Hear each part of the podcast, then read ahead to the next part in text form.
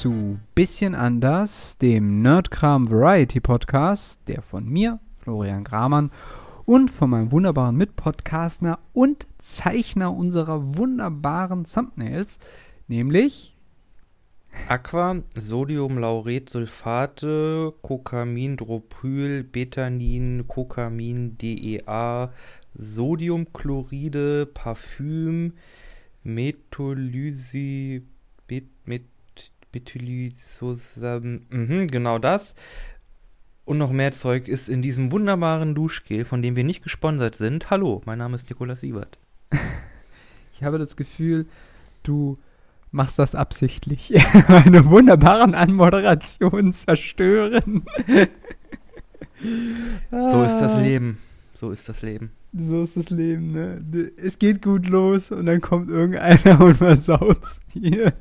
Man sieht den Rechtsabbieger immer erst, wenn es zu spät ist. Ja, ja, das, ähm, das, ja, ja, das sind immer diese Typen, die, die, die erstmal abbiegen und dann blinken. Also, oder erstmal bremsen und, und dann anfangen zu blinken. Aber ja, das sind alles so Sachen. Äh. Aber, damit kann, aber damit kann ich leben. Es, du bist es ja, der ähm, uns gerade mit wunderbaren Inhalten von äh, Shampoo-Stoffen den Abend versüßt hast. oh ja, bitte nicht Shampoo essen. ja. Wir befinden uns in der 18. Äh, 19. 19. Folge. Folge schon. 19. Menschenskinder. Also ich bin ja gar nicht äh, irgendwie und top. Genau, äh, die 19. Folge. Und heute dreht sich alles wieder um unser Comic, was wir angefangen haben. Aber auch, wir wollen auch über Erzählweisen sprechen. Doch bevor wir dazu kommen, gibt es selbstverständlich einen Bildungsauftrag. Dieses Mal. Bildungsauftrag. dieses Mal von mir an dich. Und es geht um einen Zeichner, den wir beide sehr gut kennen. Tommy Ungerer. Äh, nein, nein. Noch viel bekannter. Wann erschien Stan Lees erstes Werk bzw. Arbeit, wo er mit unterschrieben hat? Damit meine ich nicht sein ähm, erstes Comic oder dergleichen, sondern einfach, wo er das erste Mal als Zeichner auch mit unter, unterschrieben hat. Es gibt auch oh, ABC, das, D. Das, ne, das wird nie passiert sein, weil Stan Lee hat nie auch nur einen, einen Strich gezeichnet. Ach ja, stimmt, du hast recht. Stan Lee hat viel geschrieben und war ein unglaublich guter äh, Geschäftsführer, aber er hat nie einen Comic gezeichnet. Die meisten Comics, an denen er zusammengearbeitet hat, wurden, die wurden von Jack Kirby gezeichnet. Ah, okay. Siehst du. Ja. Aber äh, danke für deine Korrektion an dieser Stelle. Das hatte ich verwechselt. Trotzdem äh, die Frage, äh, wann sozusagen er sein erstes Werk oder seine erste Arbeit äh, veröffentlicht hat, natürlich unter Mitarbeit der anderen. Was mm. schätzt du denn, bevor ich A, B, C, D nenne? Das wird noch vor dem allerersten Spider-Man-Heft sein. Da war er eigentlich schon. Da war er eigentlich schon Redakteur und hat für Marvel Comics gearbeitet und da hat er quasi schon Charaktere rausgebracht. Das heißt, es müsste noch davor gewesen sein. So in dieser Groschen, Groschenroman-Zeit. Mm. Also soll ich mal A, B, C, D nennen oder willst du. Defini so ja, warte, warte, warte. Definitiv nach dem Zweiten Weltkrieg, das heißt irgendwo in den 50er oder 60er Jahren. Ich betone nochmal, wo er als erstes unterschrieben hat. Ja? Das ist ein Unterschied zu, okay, ich bringe jetzt wirklich den ersten Comic mit raus.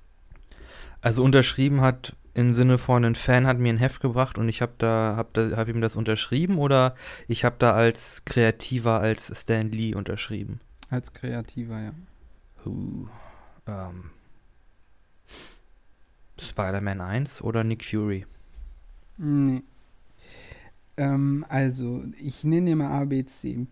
Äh, A okay. ist 1945, B ist 1943, C ist 1950 und D ist 1941.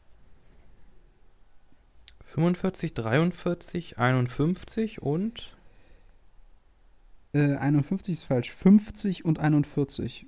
50 und 41. Hm. Du kannst 100 Gummipunkte gewinnen. Ich würde sagen 1950. Dö, dö. Falsch. Vorher. Fünfund- äh, 45. Dö, dö. Falsch. Wann ist der denn rüber über den Teich? 1941. Äh, Unterschrift auf dem Captain America Band mit seinem Pseudonym Stan Lee. Echter Name übrigens Stanley Liebermann. Ja, ich habe gelesen, äh, was ich sehr interessant fand, dass er, wobei eigentlich soll es ja heute gar nicht um Stan Lee gehen oder um Marvel oder sowas, aber das fand ich irgendwie ganz interessant, nämlich, dass er ja irgendwie richtig beauftragt worden ist, ähm, eine neue äh, Comic-Heldengruppe zu erfinden, neben der Justice League of America, die ja bei DC richtig durch die Decke ging. Anfang Ja klar, die hatten 50er. Superman. Also. Ja. Und äh, da hatte er äh, sozusagen auch dann neue Charaktere eingeführt wie Iron Man, Thor und so weiter, aber die halt auch nicht diese sch- automatisch strahlenden Helden sind, sondern die halt teilweise gierig sind, teilweise mit sich selbst, an sich selbst zweifeln, äh, Spider-Man kann die Miete nicht bezahlen, solche, al- also so, so Schwächen, die diese Helden halt auch haben und die Leute wie Superman oder so nicht so sehr hatten. Oder Mhm, die- ja, das ist auch so ersten. eins der Alleinstellungsmerkmale, die Marvel hat. Also deren ganzen Geschichten haben sich ja oder fühlen sich immer halt sehr, sehr menschlich an, während DC ist halt mehr so auf der heroischen Seite. Hm. Also Marvel hat mehr menschliche Probleme und DC, da sind halt dann mehr so die, die äh, äh, weltlichen, klassischen Superhero-Helden-Probleme. ja, vielleicht. Ungefähr so. genau. Ich muss sagen, äh, ich muss ja eine ganz große Fahne für Superman brechen. Das ist immer noch äh, einer meiner Lieblings-Superhelden. Auch wenn er hier und da mal den einen schlechten Ruf wegbekommt, aber er ist halt ikonisch. Er ist auf jeden Fall ikonisch und äh, ich bin da eigentlich relativ offen in der Hinsicht, dass ich sage, jeder findet eigentlich seinen Superhelden selber, den er sehr, sehr, sehr gut findet. Ich persönlich bin nicht so ein Fan von Superman, was nicht heißt, dass ich dies DC äh, oder so, also generell da keine Helden draus mag oder sowas, aber ich kann da nicht so sehr eine Verbindung zu diesem Charakter herstellen. Ich muss sagen, Äh. es gibt auch, gibt aber auch, also es gilt eigentlich universell. Es gibt für jeden Superhelden, egal wie sehr man ihn mag oder nicht, also jetzt im klassischen, klassischen ähm, Comic, wo das halt vorkommt, gibt es einfach Geschichten, die diese Figur behandeln, die einfach nicht gut sind. Einfach Mhm. da, das, es gibt großartige Superman-Geschichten, es gibt auch welche, die sind ganz, ganz grützig. Es gibt, äh, Genauso wie es gute Ganz- Filme von Superman gibt und Ja, welche, ja. die halt nicht so top waren. Genau, ist, also im Grunde hängt es eigentlich immer davon ab, welches Kreativteam eigentlich hinter der Geschichte äh, steckt und wie sie halt diesen Charakter, Charakter benutzen, dass die diese Mhm. Geschichte und halt auch diese Figur so interessant machen. Also, Und wie sie wiederum auch die Geschichte von Superman erzählen. Ne? Also das ist ja auch wiederum sehr interessant, weil es ja nicht äh, immer komplett einheitlich ist, wie man die Geschichten von den einzelnen Charakteren erzählt, weil es gibt ja so viele Bände, äh, also Bände, Bande, oh Gott, die Mehrzahl von Geschichten, Band. Hefte, ja, ja, ja, ich verstehe du schon. weißt, was ich meine. ja, ja. Also ja, es gibt das so ist viele. Kreuzungen und alles Ja, ja. Mögliche. Also, Also hier, ne, erste Captain America Band 1941. Ja, Das ist eine ganze Weile her. ja, wobei, das finde ich interessant, weil Captain America ist wirklich der einzige Held, wo ich sozusagen noch sagen würde, ja, da passt ein bisschen dieses heroische, was man von diesen ersten, was auch so ein bisschen in diese Superman-Richtung geht, im Sinne von, die haben nicht so sehr persönliche Probleme, sondern mehr so heroische Probleme. Und ich finde, das merkt man beispielsweise auch, äh, so wie die Rolle im MCU auch lange Zeit verkörpert worden ist. Jetzt am Schluss hat man überhaupt erst eine Entwicklung gesehen bei ihm, weil er eigentlich immer so der Gutmensch war, sage ich jetzt mal. so wie Helden eigentlich sein sollten. Und die anderen drumherum, wie Iron Man, waren das halt nie. Aber wir schweifen total ab. Aber halt nein, wir, wir müssen noch ein bisschen dabei bleiben. Kennst du das Video? Äh, es gab von Marvel, die haben mal so eine TV-Show produziert, wo man so Behind the Scenes und Interviews mit Autoren und Künstlern hatte. Und da gab es ein, das hat immer Stan Lee moderiert, auch. Aha, okay. Und da gab es eine Folge, da hatte er die beiden, also damaligen so up-and-coming Comiczeichner äh, Rob Liefeld, den Erfinder von Bat den Erfinder von Deadpool. Mhm. Nein, den Erfinder von Deadpool, hat nichts mit Vätern zu tun. Und, äh, oh Gott, wie hieß er? Oh, er hat Spawn gemacht. Äh, jetzt fällt mir sein Name nicht ein. Äh, welchen Band hat er denn gemacht oder wo hat er denn mitgewirkt? Äh, der hat ganz viel Spawn gemacht und hat halt, wie gesagt, in den Marvel der 80er, 90er Jahre ganz viel gemacht. Äh, wie hieß der denn nochmal? Fügst Gute du später Güte. ein. Was? Todd McFarlane. Ah, okay. Da hat er, äh, die waren dann so 20, äh, so um die, in, in ihren frühen 20ern hat er Rob Liefeld und Todd McFarlane in der, in der Show gehabt und er ownt die beiden halt wirklich, äh, wirklich fünf Minuten straight komplett weg. Weil die beiden halt ehrlich gesagt saudumm waren und im Grunde Scheiße gelabert haben. Okay. Die haben da halt was gezeichnet halt in der Sendung, so ein Charakter Overt Kill, so, der kriegt jetzt hier so äh, große Schulterplatt, äh, große Schulterpolster und äh, der hier um die Beine noch so, so, so Kabel und so eine äh, Faust aus der Raketen rauskommen und dann hat er gesagt, äh, aber wa- was passiert denn, wenn er mal, wenn er sich da mal umziehen muss oder so? Äh, was, wa- wa- was, was, was macht er denn, wenn er nicht äh, hier Overkill ist? Ja, nö, macht er halt nicht und so. Und der hat die beiden halt so, halt unter der Hand weg. Ich glaube, die beiden haben das gar nicht groß registriert, halt immer wieder, Hops immer wieder so genommen. in die, immer hops genommen, genau. Okay. Ja, das ist das, äh, wenn man die Zeichner ans Werk lässt, ne? Nikolas, willst du unseren Zuschauern ge äh, gestehen, was du getan hast nach unserer Comic-Folge? Äh, ja, ich habe ein kleines Comic-Projekt gestartet. Es ist noch nicht sonderlich weit. Meine Ähm, Idee wohl bemerkt. Ja, über Urhebertum lässt sich streiten. Nee, aber ja, du hast, äh, wir haben ja ganz kurz darüber nachgedacht, äh, über so, so einen Ritter, der zum Mond geht. Fiel irgendwie der Satz von dir. Oder der zum Mond will. Dass wir das nicht machen, wohl bemerkt. Ja, Aber aber dann habe ich, dann so habe ich mir gedacht, ne? äh, don't, don't tell me what to do. Und ich habe mich jetzt, habe mich, habe einfach, keine Ahnung, es ging aber nicht mehr um den Kopf raus und ich habe da halt ein bisschen gesessen und ein bisschen gezeichnet. Und ich habe jetzt, warte, muss ich ganz kurz nachzählen. Eins, zwei, drei, vier, fünf, sechs, sieben, acht, neun, zehn, elf, zwölf, äh, 13, 14, 15, 15 ähm, grob skizzierte ähm, ja, Sk Skripte, Entwürfe und eine Reinzeichnung, Oh, die aber okay. noch nicht, äh, die aber noch nicht getuscht ist. Okay. Also die, die vielleicht könnten Läuft. wir die auch mal auf unserem äh, Instagram-Kanal äh, hochladen, wenn du Bock hast.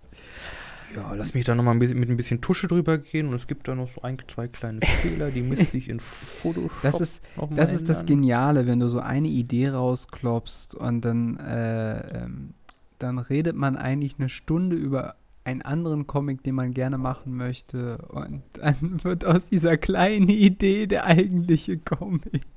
Ja. Es ist doch Ja. wunderbar. Ich liebe kreative Prozesse. Ja, dass sie so, so, so ähm, wandelbar sind. Das ist Kunst, äh, Kunst es sind keine Grenzen gesetzt. ja, mh, es ist passiert. toll. Genau. Ja, Ja. dennoch wollen wir ja aber auch unser eigentliches Comic-Projekt hoffentlich noch fortsetzen. Oder willst du jetzt nur noch über deine Ritter sprechen, der zum Äh, da gibt es erstmal nicht viel zu sprechen, aber ich hätte vielleicht eine generelle Frage, wenn es, die vielleicht ganz interessant wäre, wenn es um Geschichten geht oder um, mhm. äh, um Filme, um Erzählungen, um hast du nicht gesehen. Und ich paraphrasiere da mal, wie fängt man sowas eigentlich an? Okay. Was ist ein äh, guter Anfang? Naja, es gibt ja mehrere Möglichkeiten, die man wählen kann. Man kann ja wirklich ab Obo, heißt es glaube ich auf Latein, also vom Ei aus gehen, also eine Geschichte wirklich quasi von der Geburt an erzählen, was die meisten natürlich nicht machen, aber es gibt Geschichten, die damit arbeiten, die also wirklich einen Charakter von seiner Jugend bis ins hohe Alter begleiten. Es gibt auch sehr gute Filme dazu, äh, beispielsweise Butler ist ein sehr schöner Film, der das äh, thematisiert. Dann gibt, kann man ja auch immer in Medias Res, das ist eigentlich eine, eine, eine sehr gute Variante, um einen Anfang zu finden, nämlich einfach ins Geschehen springen, wo man noch gar nicht so richtig weiß, okay, wer ist jetzt hier wer, worum geht es hier eigentlich, was sind hier eigentlich die, die Ereignisse, in welcher Welt befinden wir uns hier, wie ist überhaupt der Kontext etc. pp. Und das lernt man dann nach und nach kennen. Und meistens wird dann aufgrund von Rückblicken quasi die Ab-Obo-Geschichte quasi aufgerödelt, die nicht unbedingt notwendig ist. Das sind zwei Varianten, die mir hm. ad hoc einfallen. Hast du noch Varianten im Kopf? ähm, nicht mit lateinischen Betitelungen, nein. es gibt noch eine dritte, aber die habe ich nicht mehr im Kopf. Ja, aber das ist ja, das ist ja sehr, das ist ja äh, so die sehr klassische irgendwie Textbuchbeschreibung. Ähm, vielleicht mal anders, die Frage anders gestellt. Was ist der wichtigste Part einer Geschichte? Oder der eindrucksvollste? An dieser Stelle geht nochmal eine kleine Spoilerwarnung raus für Endgame, äh, Spider-Man Homecoming und äh, Game of Thrones. Wir reden grundsätzlich weiter über Erzählweisen, allerdings kommen wir auch auf diese Filme dabei zu sprechen, beziehungsweise Serien. Also an dieser Stelle Spoilerwarnung. Boah.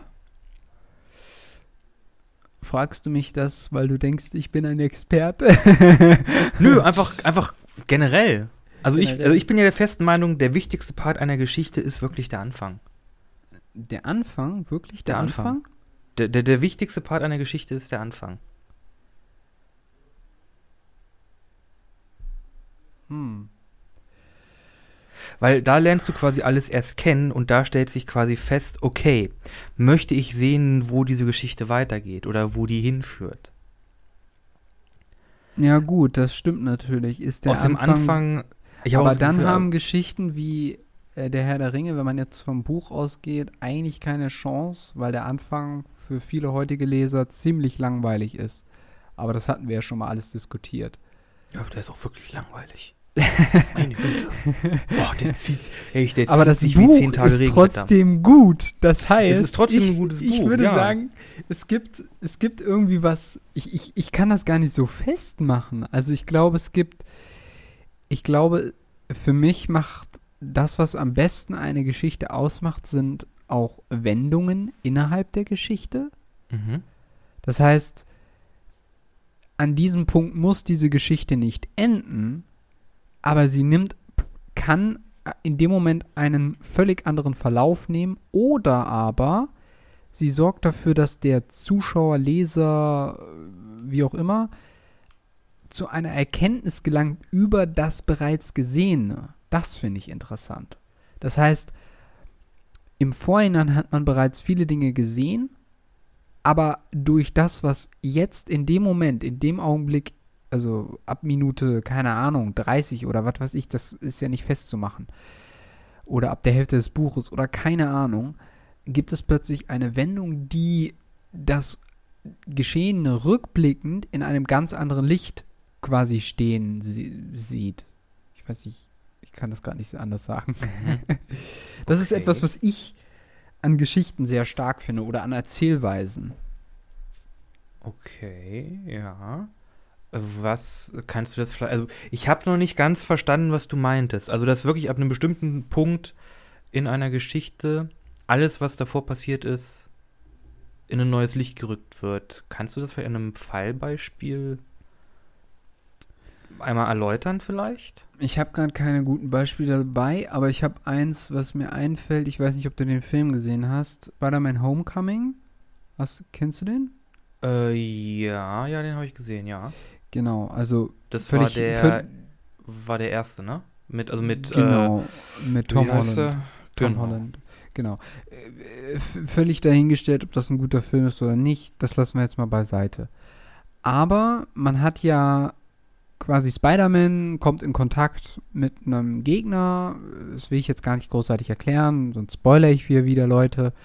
Auf jeden Fall, ähm, blablabla, er kommt mit dem in Kontakt und er will den irgendwie äh, verhindern, dass der halt äh, irgendwie was äh, kriminelle Sache macht und so weiter. Das ist jetzt sehr kurz zusammengerafft.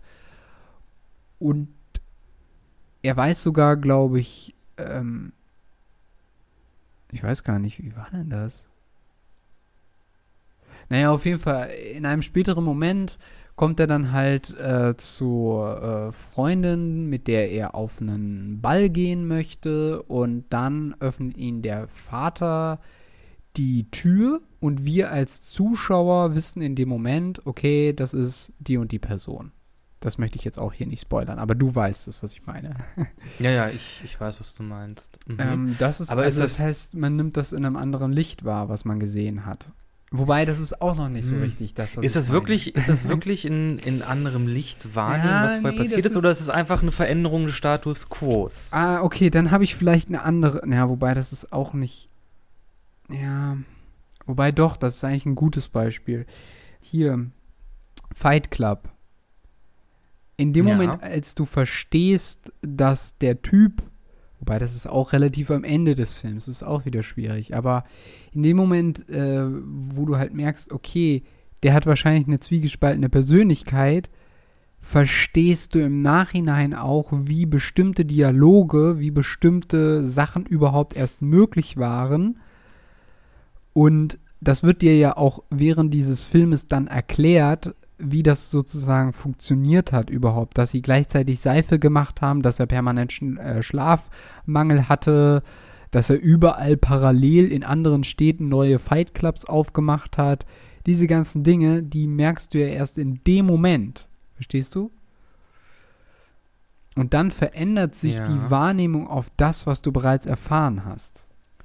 Das, was du, wo du eigentlich die Ja. ganze Zeit genau hingeschaut hast, um nichts zu verpassen, und dann doch feststellst, dass du eigentlich das Wesentlichste vom Film nicht kapiert hast. Oder das haben die meisten, du, das, das Wesentliche bei dem Film haben die meisten leider, äh, das Wesentliche von haben die meisten leider beim Okay, das leider ist nochmal eine extra Diskussion. Aber das ist eine extra Diskussion. Aber auch da würde ich sagen, das ist auch nicht wirklich. Das ist es schon eher, aber es ist immer noch nicht wirklich ein Rückbetrachten von dem, was passiert ist. Ich glaube, ein sehr viel besseres Beispiel. Übrigens, wir müssen, wir müssen vor dieser Folge wieder eine Spoilerwarnung setzen. Ich sehe es schon. Äh, ich glaube, ein sehr viel besseres Beispiel dafür wäre, glaube ich, äh, The Sixth, The Sixth Sen Sense. Oh Gott, TH ist mal wieder toll. Mit Bruce Willis. äh, okay, den kenne ich nicht. Äh, Ähm. also ja, jetzt hau ich wirklich mal explizit eine Spoilerwarnung raus. Macht irgendwie mal 15, 15 Minuten äh, auf leise, äh, Sekunden auf leise. Äh, in The Sixth Sense äh, stellt sich am Ende, am Ende heraus, dass Bruce Willis eigentlich tot ist und die ganze Zeit ein Geist ist. Und das, Ah, da okay. verändern sich halt wirklich die Szenen, in denen er dann quasi vorkommt, ist, vorgekommen ist, weil wirklich niemand wirklich auf ihn reagiert. Bis auf der kleine Junge, der tote Menschen sehen kann. Ach so, okay. Ja, ja, aber also ich habe auch noch so ein anderes Beispiel im Kopf, wie beispielsweise wenn, also ich, ich habe kein richtiges Beispiel im Kopf, nur irgendwie habe ich gerade irgendwas mit Banken im Kopf, keine Ahnung warum Banken, aber also stell dir vor, du bist halt irgendwie Führer einer Bank und dann irgendwie habe ich diese Serie, kennst du diese Serie Bad Banks? Also ich habe die eigentlich jetzt schon länger her, dass ich die gesehen habe, aber keine Ahnung. Auf jeden Fall, du machst halt Geschäfte hin und her und Geschäfte hin und her und dann erfährst du quasi, dass dieser Geschäftspartner dich verarscht hat und dann merkst du quasi im Nachhinein, okay, deswegen hat er das und das gemacht, deswegen hat er das und das gesagt Und das ist diese Wendung, die ich meine. Aber ich glaube, das ich ist glaube, so ein, das krieg- ist so ein, wir kriegen's- nicht das den ist so ein bisschen gekriegt. die, das ist so ein bisschen die Stephen Moffat Schule der Geschichtserzählung. Der hat ganz viele Doctor Who Folgen gemacht, wo sowas ähnliches passiert. Die ganze Zeit, übrigens Stephen Moffat auch storytechnisch gesehen ein bisschen, äh, aber äh, heutzutage ist ja jeder, jeder ein Kritiker. Er streut in seinen Doctor Who Folgen, also es ist quasi eine Folge, die ist so 45 Minuten lang. Und äh, in, äh, du kriegst am Anfang immer mal wieder hier so ein paar Teile präsentiert, die an sich aber nicht groß bedeutsam sind oder momentan irgendwie groß, groß Sinn machen. Es kann sein, dass irgendwie ein Gegenstand wichtig ist oder dass irgendwas Komisches passiert, aber es wird in dem Moment einfach nicht weiter ausgeführt. Mhm. Und dann, äh, je weiter man dann, ähm, es werden quasi diese Teile präsentiert, dann geht die Geschichte quasi weiter und irgendwann ist man dann quasi an diesem, an einem Punkt, an dem die Story quasi so eine, ja, so ein, quasi dann zu dem Zeitpunkt, wo es dann halt erklärt wird, was hat es damit auf sich und all diese Elemente haben dann irgendwie dazu geführt, äh, halt zu dem einen Zeitpunkt hingeführt, wo das halt alles Sinn macht und man dadurch dann quasi den, den Tag gerettet hat. Ah, ja, okay. mm, ja, ja. Und das wird dann alles noch mit cooler Musik hinterlegt, dass das auch absolut episch wirkt und nicht irgendwie ein bisschen Deus Ex Machina mäßig. okay. Ja, ja. Ja, Apropos Deus Ex Machina, das ist ja mittlerweile ein ganz schöner so ein Begriff geworden, der, der wird ja eigentlich nicht mehr positiv benutzt. Klär mich auf. Ich habe keine Ahnung, was es mit diesem Begriff auf sich hat. Weder was das heißt.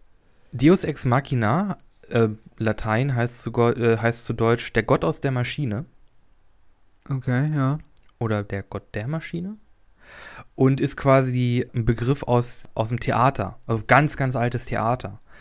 Und das heißt quasi so viel, der Plot ist an einem Punkt bekommen, an dem es eigentlich nicht mehr weitergeht, nur halt, indem halt eine göttliche Macht oder halt die Autoren einfach sagen, nee, okay, jetzt passiert das und dadurch geht's weiter. Ah, okay, ja, mm, ja, ja. Ja, okay, das habe ich so ein bisschen bei Endgame das Gefühl gehabt, weil, okay, Thanos hat alle fertig gemacht, was machen wir? Wir machen Zeitreisen, bam. Fertig, wir können ihn besiegen. Spoiler für Endgame. Ja, äh, okay, sorry. Also, wer diesen Film noch nicht gesehen hat, hat einfach was verpasst. Punkt. Das ist mein Statement an dieser Stelle. Nein, Spaß beiseite. Aber ich verstehe, was du meinst. Okay, aber warum ist das jetzt negativ behaftet? Das möchte ich jetzt gerne wissen. Nee, das gilt einfach nicht mehr als gute, als, als gutes Geschicht, als gute Geschichtserzählung. Das war früher gang und gäbe, aber heutzutage ist das ja halt, ja, dann heißt es halt, der Autor ist faul. Äh, oder die Geschichte ist einfach nicht gut durchdacht. Äh, der Film ist halt irgendwie, äh, also da ist halt dann irgendwie, was die Charaktere gemacht haben, war halt einfach nicht, nicht so wichtig, weil halt eine außen, außenstehende Macht quasi, oder halt Mm. die Autoren halt eingreifen mussten, damit die Story halt irgendwie weiterführt. Oder damit Charaktere überleben. Oder das, ja. Aber das wird ja, das ist ja mittlerweile äh, sehr negativ behaftet.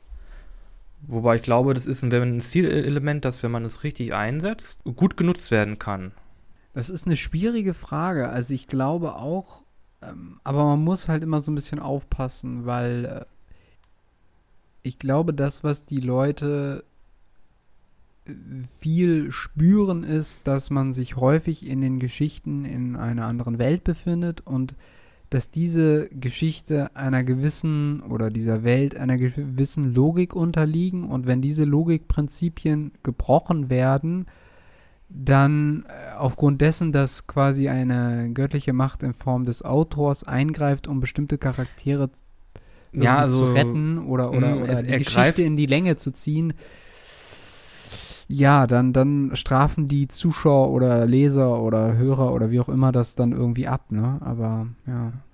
Also Hm. das Deus Ex Machina ist auch nicht so zu verstehen, dass auf einmal dann im Buch auf einmal eine Hand auftaucht und es ist die Hand des Autoren, der jetzt einfach den Charakter von der Klippe wegzieht und oben drauf setzt, sondern es Mhm. kann halt sein, auf einmal äh, der Charakter hängt an der Klippe und auf einmal äh, stellt sich fest, da kommt irgendwie ein Fensterputzer mit seinem mit seinem Ding hochgezogen und der war eigentlich nie äh, in Gefahr.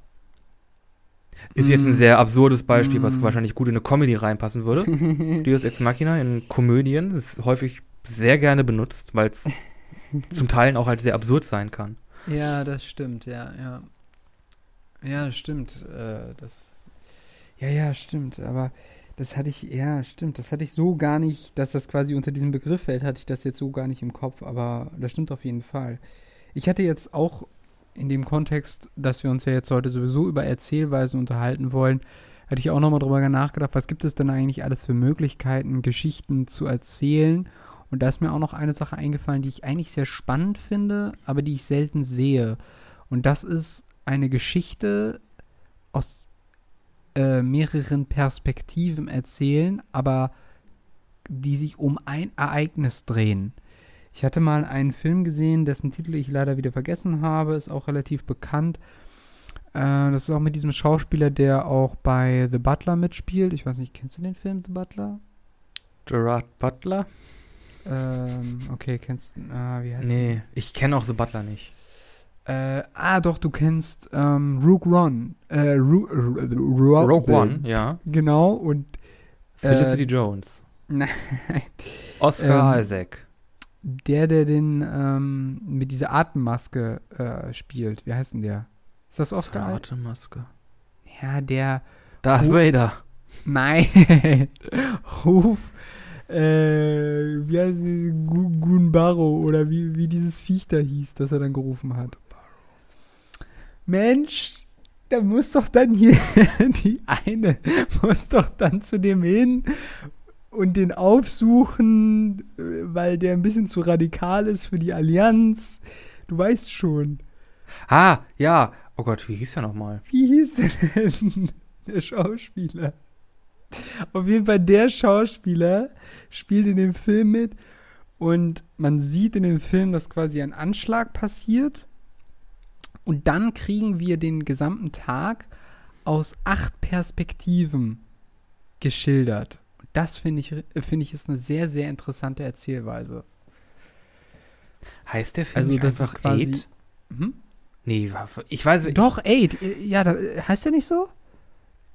Eight, irgendwie sowas.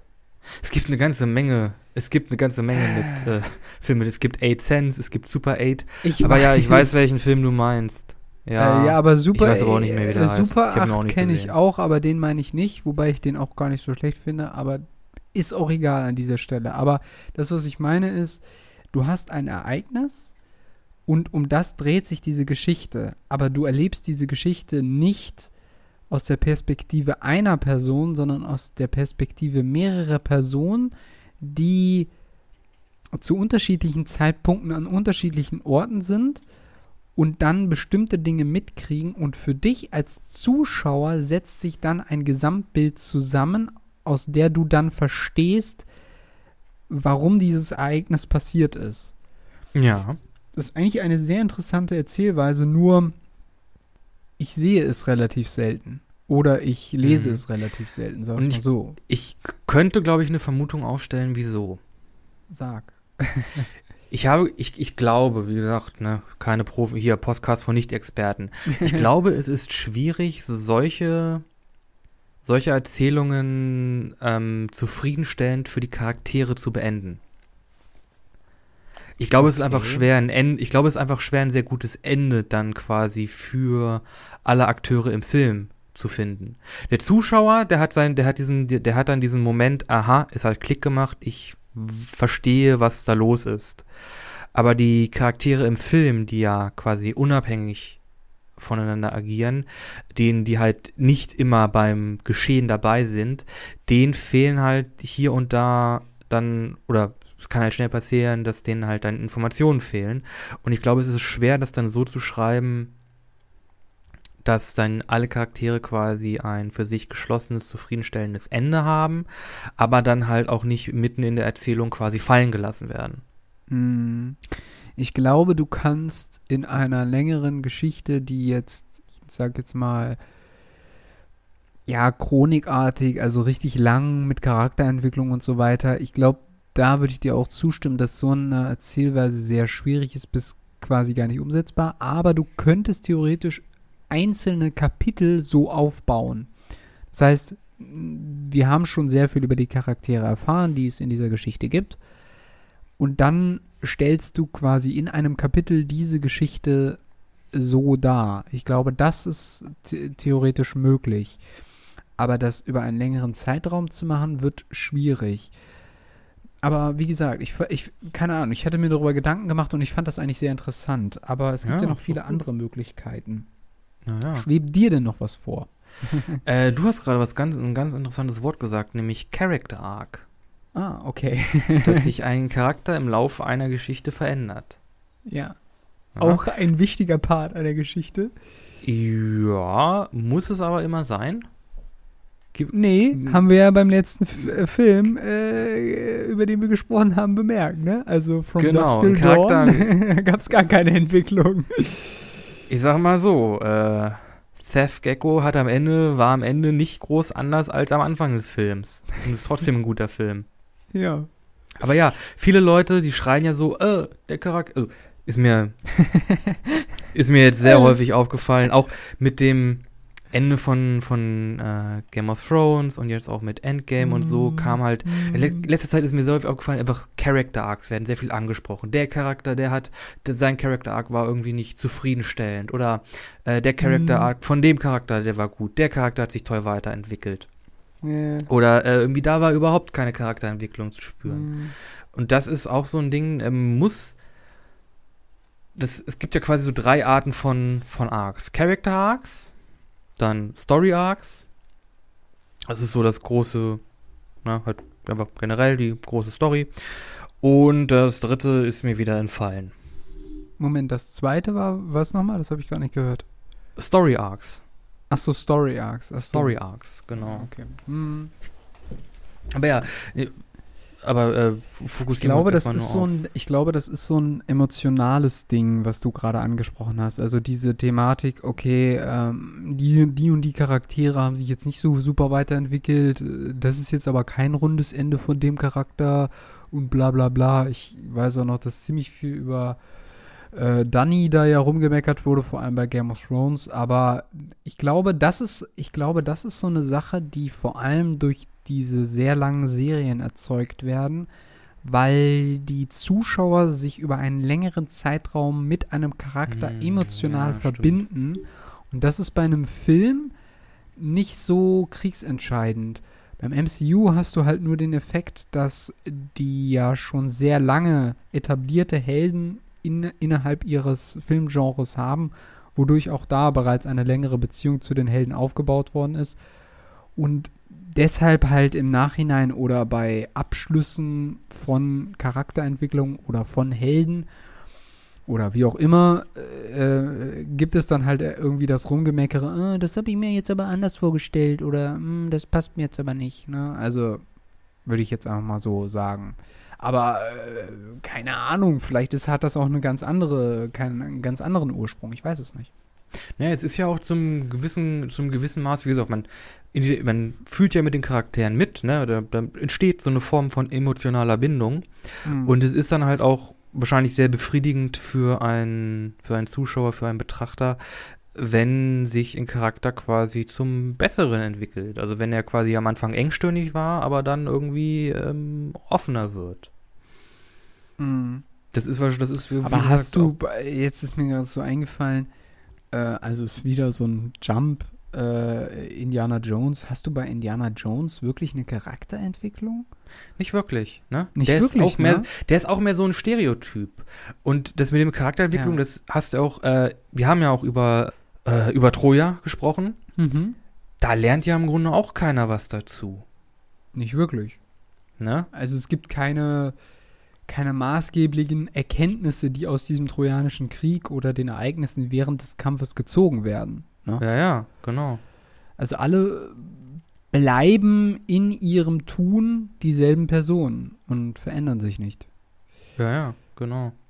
Ja, das ist irgendwie so es kann funktionieren, aber Indiana Jones ist quasi auch sowas. Das, Indiana Jones ist nicht wirklich ein Charakter, also der ist nicht wirklich eine, eine, ein mm, Charakter ja, im Sinne weiß, von, er ist nicht wirklich eine mm. Person, er ist so ein ja. Archetyp. Er ist der, ja. er ist der Abenteurer mit seinem Hut und der Peitsche.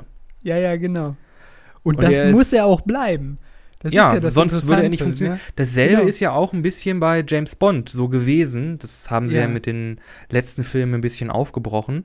Mhm. Aber im Grunde war, war James Bond ja auch immer der Gentleman, ne, der mit Frauen gut kann, der an der Bar steht und sagt, Martini geschüttelt, nicht gerührt, der dann durch die Gegend schleicht und dann Waka mit der Handkante jemanden äh, quasi kaputt schlägt. Der hat sich ja auch über viele, viele, viele Iterationen von James Bond war der im Grunde immer gleich. Jeder Schauspieler hat zwar so seine eigene Qualität mit an die Rolle gebracht. Einige Mhm, waren ein mhm. bisschen waren ein bisschen rapiger als andere. ja. Äh, aber das haben sie ja auch quasi erst so mit äh, der Daniel Craig-Ära so ein bisschen aufgebrochen. Na, die ersten Filme, oh Gott, wie hieß der erste nochmal? Casino Royale. Casino Royale, übrigens. Wunderbare Parcours-Sequenz ganz am Anfang. Äh, wirklich super Action-Sequenz. Aber das war ja, der, der Typ ist kein Gentleman. Der Typ ist ein Schläger. Ja, das stimmt. Und der wird halt erst dann über Quantum Trost und äh, bis hin zu Skyfall, so zu diesem Gentleman-Agenten. Mm, ja, ja, ja, ja, doch, das, äh, das stimmt schon ein bisschen. Also sie haben sich da schon ein bisschen mehr Gedanken gemacht, wie sie diesen Charakter entwickeln. Das, das stimmt schon in gewisser Weise. Ja, und da ist Wobei er halt natürlich auch wieder so ein bisschen, also sie, ich, da war ja erst der, der so ein bisschen der Streit mit den Fans von wegen, oh, jetzt sagt er nicht mehr geschüttelt, nicht gerührt oder wie das war, weil da sagt er zum Barmann irgendwie sich so aus, als ob mich das interessiert. So, also da ist er irgendwie noch so, ähm, da brechen sie ihn so ein bisschen auf und da- das ist, ja, ja, das stimmt. Ja, ja, und er ist Fall, halt irgendwie gleich mehr so ein bisschen. Mhm. Er ist jetzt nicht irgendwie das super, Beisp das super Beispiel für eine Charakterstudie la Kafka oder so.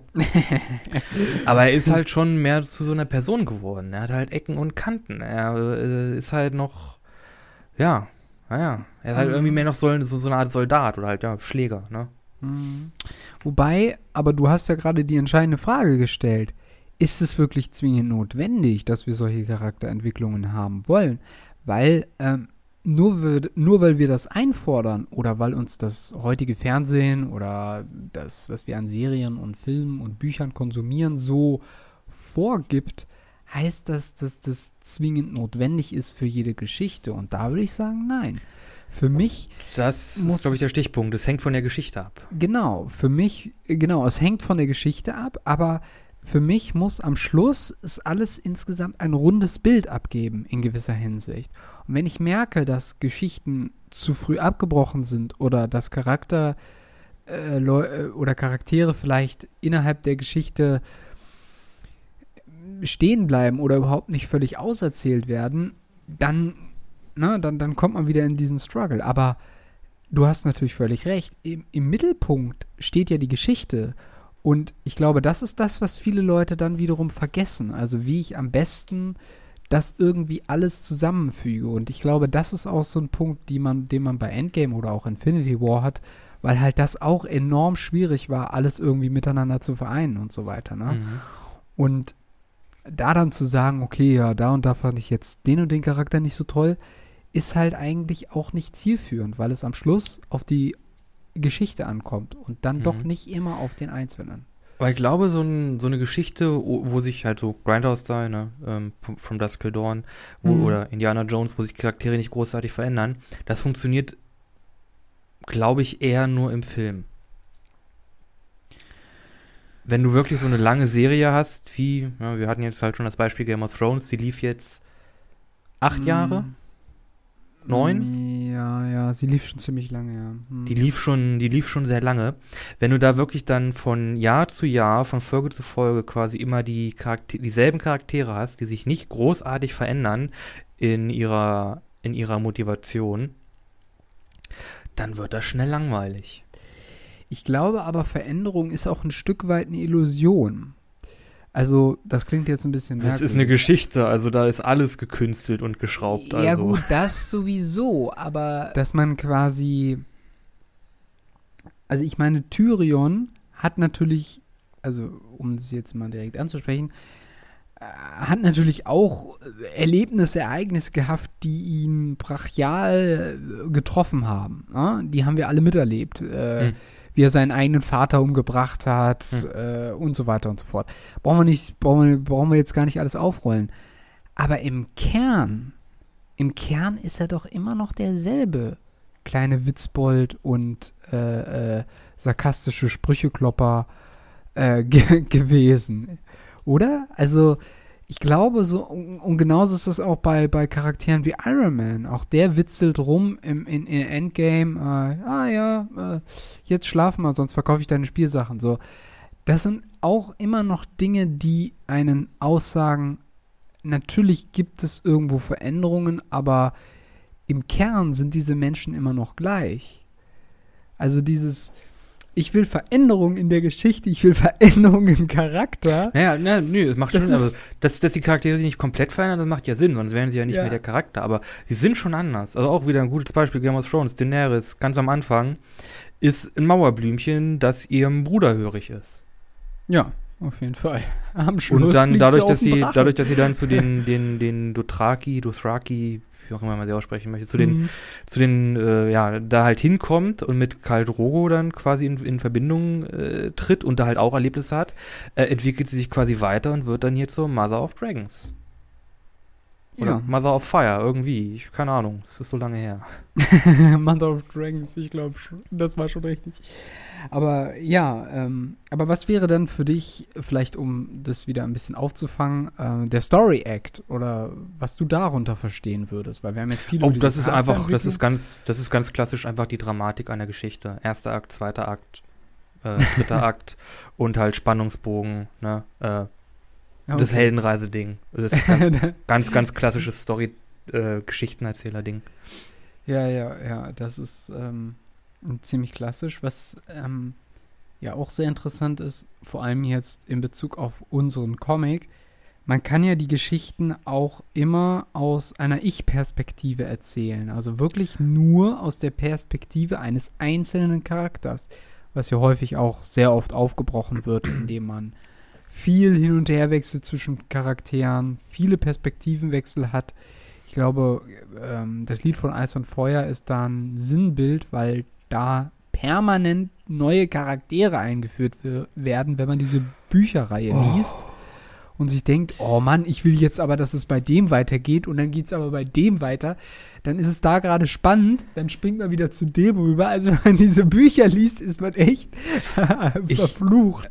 Ich habe jetzt seit langem, einfach aus Zeitgründen, habe ich mir jetzt von lange, seit, seit langer Zeit mal wieder ein Hörbuch geholt. Ja, okay. Äh, Brandon Sanderson, äh, The Way of Kings, äh, der Weg der Könige. Mhm. Äh, und ich hätte vielleicht mal ein bisschen besser auf Packen gucken sollen, weil das Ding ist 45 Stunden lang. Wow, okay. Ich weiß, es ist sehr lang, aber es soll sehr gut sein. Aber ich habe jetzt schon keine Ahnung mehr, wer wer ist. Mm, Also den, an die beiden Charaktere, an die ich mich noch am besten erinnern kann, ist so ein Nebencharakter, der hieß Yarp, das ist ein Seemann, okay. Und dann, ich glaube, einer der wichtigen Hauptcharaktere, der heißt Kaladan, Kal Kaladan. Auf den kann ich mich noch einigermaßen erinnern, aber der Rest ist einfach nur ein Name, okay, Name, okay, Name, okay, okay, okay, noch ein Name, okay. ja, Aber wer seid ihr jetzt eigentlich und wer, was macht ihr alle? Wir sind jetzt ja. zehn Stunden drinne. ja, genau. Ja, das ist Was ist hier Problem, los? Was ich immer habe, wenn ich Krimis gucke. Wenn ich, wenn du Krimis guckst, wirst du erstmal mit einem Haufen Namen werden dir da um die Ohren gehauen. Okay, du kennst die, äh, die Kommissare und das Team, das kennst du vielleicht noch. Okay. Aber Aber dann ist dann, Dann der Bruder Dr. und der Günther Butler und- und, die Geliebte genau, und und- Günther und der Opa und der Ja. Onkel und der Stiefvater. Vor allem, die sagen ja dann auch immer die richtigen Namen. Und nicht nur der Stiefvater und sonst wie was, sondern der Herr Clausen oder der Herr Meier oder. Klaus Müller, der war's. Ja, genau. Und, und dann musste mir erst überlegen, wer war das jetzt nochmal? Und ganz ehrlich, in 90 Minuten, da komme ich teilweise nicht mit. Vor allem, weil die Geschichten oder die Krimis dann auch so schlecht erzählt sind, dass es dann wieder langweilig ist. Dann man richtig schön zu. ist sowas. Und dann äh, kriegt man gar nichts mit von dieser Geschichte. Richtig schön ist sowas ja auch bei Spionagefilmen und Spionagegeschichten. Mm, Ich habe Okay. jetzt neulich die letzten Tage, ich habe jetzt äh, Aber übrigens, Marvel, äh, hier, bringt mal wieder eure Filme raus. Ich will hier Black Widow gucken. Ich bin momentan voll auf dem Spionagefilm. Äh, ich und ich hätte auch nichts mal gegen einen Spionagefilm, der mal ein bisschen, auch immer ein bisschen Superhelden-Action hat. Nur mal so am Rand. Aber nee, ich habe sehr viele Spionagefilme geguckt. Ich habe jetzt Atomic Blonde geguckt. Oh, okay. äh, The Man of Uncle. Ich habe Anna geguckt von Luc Besson. Mhm. Ich habe Red Sparrow geguckt den ah, ich allerdings nicht so gut fand. Aber das ist ja auch so ein Ding, so kalte Kriegsfilme, äh, mhm. Spionagefilme, äh, wo äh, so Doppelagenten und so vorkommen, da verlierst, da habe ich auch das Gefühl, wenn ich da nicht wirklich aufpasse, verliere ich so schnell die Übersicht. Und ja, manchmal ja. ist es ja auch gewollt, aber es ist halt wirklich schwer, so kalter Kriegsfiction, auch sowas wie Der Spion, der mich liebte. Obwohl, das ist mehr so ein. Gibt es den Film überhaupt? Oder habe ich mir den gerade äh, ausgedacht? Ist das nicht ein Bond-Titel? Ist das nicht ein Bond-Film? der Spion, der mich liebte. Ich glaube, das Oder ist ein Bond-Titel. Auch, auch James ja. Bond, so generell, so Agentenfilme, die werden mm. die, die hauen ja auch ganz gerne mal mit, oh, das Unternehmen, ah, und das, äh, mm. die, die Söldnereinheit. ja, ja. Und genau. äh, die Russen und die Amerikaner. Und Nein, jetzt sind doch die Chinesen. Kennen. Und dann musst du den und den kennen. Und dann kam der nur einmal vor und du denkst so, was? Was passiert hier? Genau, wer seid ihr eigentlich? Wer war das jetzt nochmal? Ja, das ist so ein bisschen das Problem, wenn du halt wirklich einen Film hast, der 90 Minuten, anderthalb Stunden, also oder äh, zwei Stunden oder so geht, weil dann verlierst du wirklich, wenn du nur Namenserwähnungen hast und keine Bilder dazu, dann verlierst du den Überblick, hast keine Chance. Also, aber ja, das ist, ähm, ja, ja, das ist auch so eine Problematik, wenn du wenn du Geschichten erzählst. Ja. Auf jeden Fall. Hm. Auf jeden Fall, fuck, wir sind ja schon bei 55 Minuten. ja, ja, sind wir schon. Aber wir haben auch ein bisschen später angefangen. Also wir haben noch einen kleinen Moment Zeit. Wir hatten ja auch überlegt, dass das Ganze bei uns aus der Perspektive eines Tagebuchs erzählt wird. Das wird natürlich auch noch mal ein bisschen knifflig, wenn wir das so machen wollen, ne? Oh ja. Oh ja. Textdarstellung ist halt so eine Sache. Entweder zeichnet man das innerweltlich, kompliziert, oder man setzt einfach Textbausteine rein, was ehrlich gesagt ein bisschen unelegant ist. Ja, ja, vor allem in einem Comic, ne? Hm. Ja, ja. Ja, da müsste man nochmal überlegen, wie man das idealerweise verpackt. Naja. Gibt Obwohl, es sonst ah, wir, sind jetzt, wir sind jetzt doch schon so weit drinne. Lass uns nochmal zurück zum Anfang gehen. Okay. Und ein Beispiel, was mir für einen guten Anfang und für die Wichtigkeit oder ein Beispiel für die Wichtigkeit eines Anfangs. Mhm. Eine Weihnachtsgeschichte. Was für ein Bild hast du im Kopf, wenn du, oh Gott, wie hieß er nochmal? Ebenezer Scrooge hörst. Den Namen. Ist das diese alte Knatzige, der immer so, der nichts zum Weihnachten hält? Genau. Und du hast ihn als diesen alten Knatzigen im Kopf. ja. ja. Obwohl er am Ende der Geschichte ja äh, ein fröhlicher älterer Herr ist, der Weihnachten feiert, der gütig ist, der spendabel ist. Aber das ist nicht das Bild, das man quasi generell von dieser Figur im Kopf hat. Weil quasi vom Anfang der Geschichte mhm. äh, diese, diese Eindrücke, die diese Figur hinterlassen hat, einfach so viel prägnanter sind. Weil du ja. die Figur halt irgendwie doch so kennengelernt hast. Ja, okay, da würde ich jetzt kontern und da würde ich sagen, man hat Daenerys aus Game of Thrones doch mehr als Königin äh, oder als äh, äh Mutter der Drachen im Kopf, als als hörige Schwester von ihrem Bruder bei den Dothrakis oder so. Verstehst du? Hm. Und ich glaube, das liegt daran, dass die Veränderungen zu unterschiedlichen Zeitpunkten stattfinden. Scrooge ist ganz am Ende. Mhm. Und Daenerys ist, relativ weit am Anfang. Ach so, ja gut, das könnte natürlich auch ein Mittel sein. Wobei aber, ich würde jetzt noch mal eine Lanze brechen wollen für den Schluss, weil ich glaube, der Schluss ist auch sehr wichtig, weil du musst ja dann schon versuchen, ein, ein rundes Bild zu schaffen. Und ich verfluche immer die Franzosen an dieser Stelle. Nichts gegen Franzosen. Ihr seid super und ihr macht doch tolle Filme. Oh, was hast du gesagt gegen äh, wunderschöne Frankreich? wunderschöne Frankreich. Rappel, ich spücke euren Podcast ins Gesicht. Nein, aber es gibt so viele französische Filme, die einfach enden und du denkst dir so, okay, das war's jetzt. Und dann denkst du dir so, was? Das ist wieder so typisch ein Franzosenfilm. So. Da fällt mir aber auch noch was ein. Genau, nämlich dieses typ, dieser typische Franzosenfilm. Ich, ich mag das. Das ma- Die das ist- Franzosen und auch die Belgier, die haben so eine ganz, ist irgendwie so ein ganz, man merkt, das ist irgendwie französisch-belgisch. Die haben so einen ganz eigenen, äh, ich sag jetzt mal Duktus in Man könnte in doch sagen, belgisch-französisch. Ja, sie, ja, sie haben halt diese Eigenart in ihren Filmen und auch in Comics, auch äh, in, äh, wenn du eine französisch-belgische Animation siehst oder so. Du merkst, da ist irgendwie dieses unglaublich äh, irgendwie verspielte, aber irgendwie reale noch mit, mit irgendwie Mm. drin. Das, das fühlt sich irgendwie, also für mich irgendwie so an. Ja, okay, ja. Ähm, ich erlebe das halt immer damit, dass die so real sind, weil sie dann doch meistens kein Happy End wollen. Franzosen wollen das nicht. Habe ich das Gefühl. Also ich habe halt eher so, also ich weiß nicht, wie du das so wahrnimmst, aber für mich ha- habe ich halt immer das Gefühl, die wollen am Schluss dann doch, ich weiß nicht, irgendwie so, so, das ist dann doch irgendwie die Realität so. Ich, ich kann das Ja. nicht erklären, ich kann es nicht in Worte fassen, aber es ist halt ganz häufig so, dass ich das erlebe, dass diese Filme einfach enden und du denkst dir, halt, du ha- hast halt so Im ein Grunde Wahr- wurde nichts gelöst. Genau, du Ne? hast, Du hast so ein- das Gefühl, im Grunde wurde nichts gelöst. Aber Genau. genau, das ist halt irgendwie dieses Reale. So ist es halt. Ne? Ja, genau, Das- genau so ist Im es echten halt, Leben ne? ist es halt nicht wie im Film, dass am Ende alles gelöst ist. Also Genau. warum sollten wir jetzt hier alles lösen? Es, es spiegelt, spiegelt ja nicht das echte Leben nach. ist ja eigentlich aber auch viel realistischer für eine Fortsetzung, weil es halt eigentlich auch das ist. Ein Leben endet ja nicht in dem Moment, wo alle schön abends grillen und am runden Tisch im Sommerabend irgendwie äh, Wein schlüppern, sondern das endet dann beim Tod irgendwann so. Also das heißt, es geht ja dann noch weiter. Und ich glaube, das ist irgendwie so ein Element, was die Franzosen gerne machen, so in ihren Filmen. Ich kann es nicht erklären, aber es ist irgendwie so. Haben, ich glaube, das haben wir, da haben wir schon bei Steig nicht aus drüber gesprochen, über diese deutsche Filmästhetik.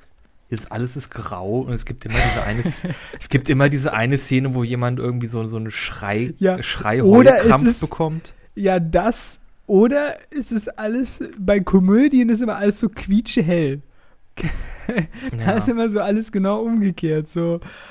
Und äh, ist auch immer alles so ein bisschen merkwürdig. Oh, aber. obwohl, es gibt da eine Ausnahme von der Regel. Und für den Film möchte ich auch gerne mal eine Lanze brechen. Jetzt Hm? wird das schon wieder ein Filmpodcast. Äh, nämlich für äh, den Film äh, Soul Kitchen. ah, ja, okay. den habe ich Ja, ja, jetzt den vor einer Weile ja. wieder gesehen und ich muss sagen, ich finde den Film super. Ja, den magst du, diesen Film, ich weiß. Den Dann würde mag ich aber auch an dieser Stelle noch eine Lanze brechen für einen Film, den ich sehr mag. Das ist nämlich, der ist auch relativ. Oh, naja, gut, wahrscheinlich ist es jetzt auch schon wieder fünf Jahre her, an der rausgekommen ist. Keine Ahnung. Äh, Chick, ich weiß nicht, hast du von dem gehört? Ich habe das Buch gelesen. Ah, cool. Das sind diese beiden Jungs, die sich ein Auto, Auto schnappen und dann durch Polen fahren, ne? Den, ja, durch äh, Süd. Äh, Brandenburg, glaube ich, oder so. Also irgendwie südlich von Berlin und Ah, okay. beim Harz sind sie, glaube ich, auch noch mal kurz. Keine Ahnung, die fahren einfach durch die Walachei.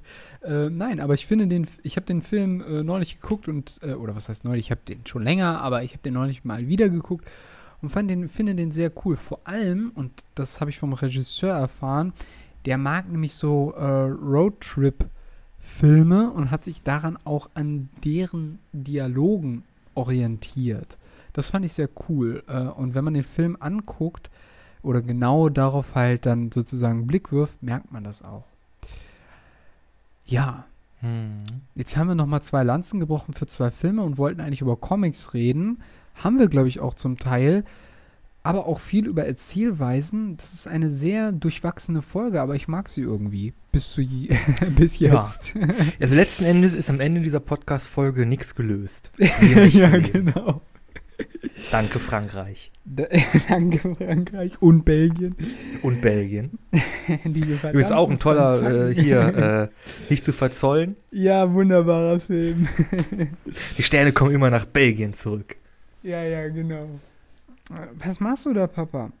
Ich versetze die Grenze. Jetzt ist der Mond auch noch drin. Oh Gott, oh Gott. Ja. Nachts kommen die Sterne alle wieder schnell zu Belgien. Wir sind doch alles Menschen. Was machst du denn da, du Frühlingsrolle? Das war auch so eine Katmera-Komödie, ne? Mm, ja, ja. Oder Danny Ah. Boone? Dan Danny Boom, ja, ja, Danny, Danny Boom Boom? hat den Film produziert. Ja.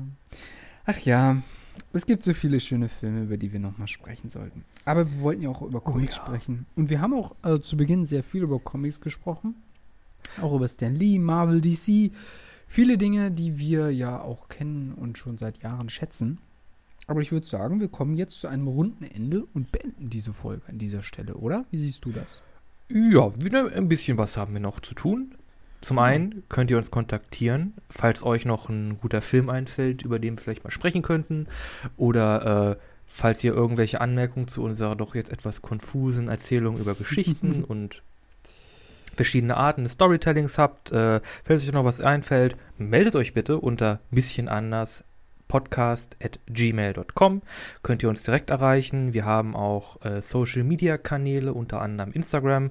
Da findet ihr uns unter ein bisschen anders äh, der Podcast und äh, unter demselben Namen auch auf Facebook. Äh, da könnt ihr auch mit uns in Kontakt treten und ihr bekommt dann halt auch immer die Info, wann die neue Folge hochkommt, äh, mit allen Links und allem, was dazugehört.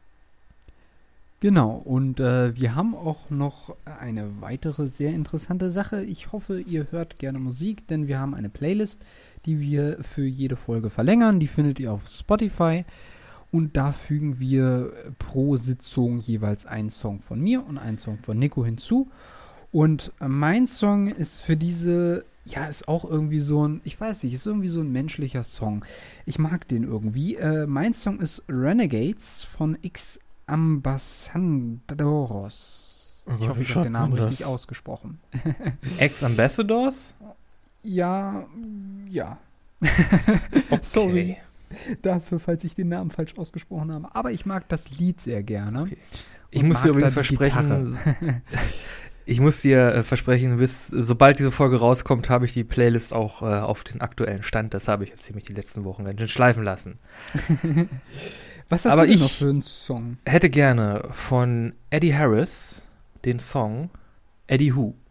Auch Ah. sehr menschlich. Denn es Okay. geht um Eddie Harris. Und wenn jemand fragt Eddie, dann fragen immer alle Leute Who. Und es geht halt um Eddie Harris. Und er ist der Erfinder des elektrischen Saxophons. ah, okay. And I say Eddie. Eddie Who. Also, aber nicht vom Sexo Boom, oder? Das Sexe Boom, das ist irgendein Ding, das Jack Black, glaube ich, mal gemacht hat. War das nicht so ein Spielzeugding? ja, irgendwie schon. Wir müssen doch noch über Jack Black sprechen irgendwann mal. Oh, äh, oh ja, ja, ja, wir müssen, äh, wir müssen uns, wir müssen uns irgendwie mal, irgendwie mal schaffen, dass wir uns Tenacious D angucken. Das ist übrigens ein Roadtrip-Film mit Jack Black und der ist, das ist, äh, oh, das ist ein Film, ja. Okay. Also ihr könnt euch schon mal freuen auf eine weitere schöne Folge. Aber die wird erstmal nicht kommen. Was als nächstes mit Sicherheit kommen wird, ist Mythen. Da freue ich mich auch schon wieder drauf. Ich hole mir schon mal mein Boot. ich hole mir schon mal mein Boot. Das ist ja auf jeden Fall Boot. sehr gut angekommen bei euch. Und äh, wir hoffen, dass wir da einen weiteren Mythos äh, die nächste Folge klären können. In der 20. Folge. Woo! An dieser Stelle. Ja, okay. Und bis dahin würde ich sagen, sind wir für diese Woche raus. Auf jeden Fall. Da, ich wünsche euch noch einen schönen Abend und wir sind raus.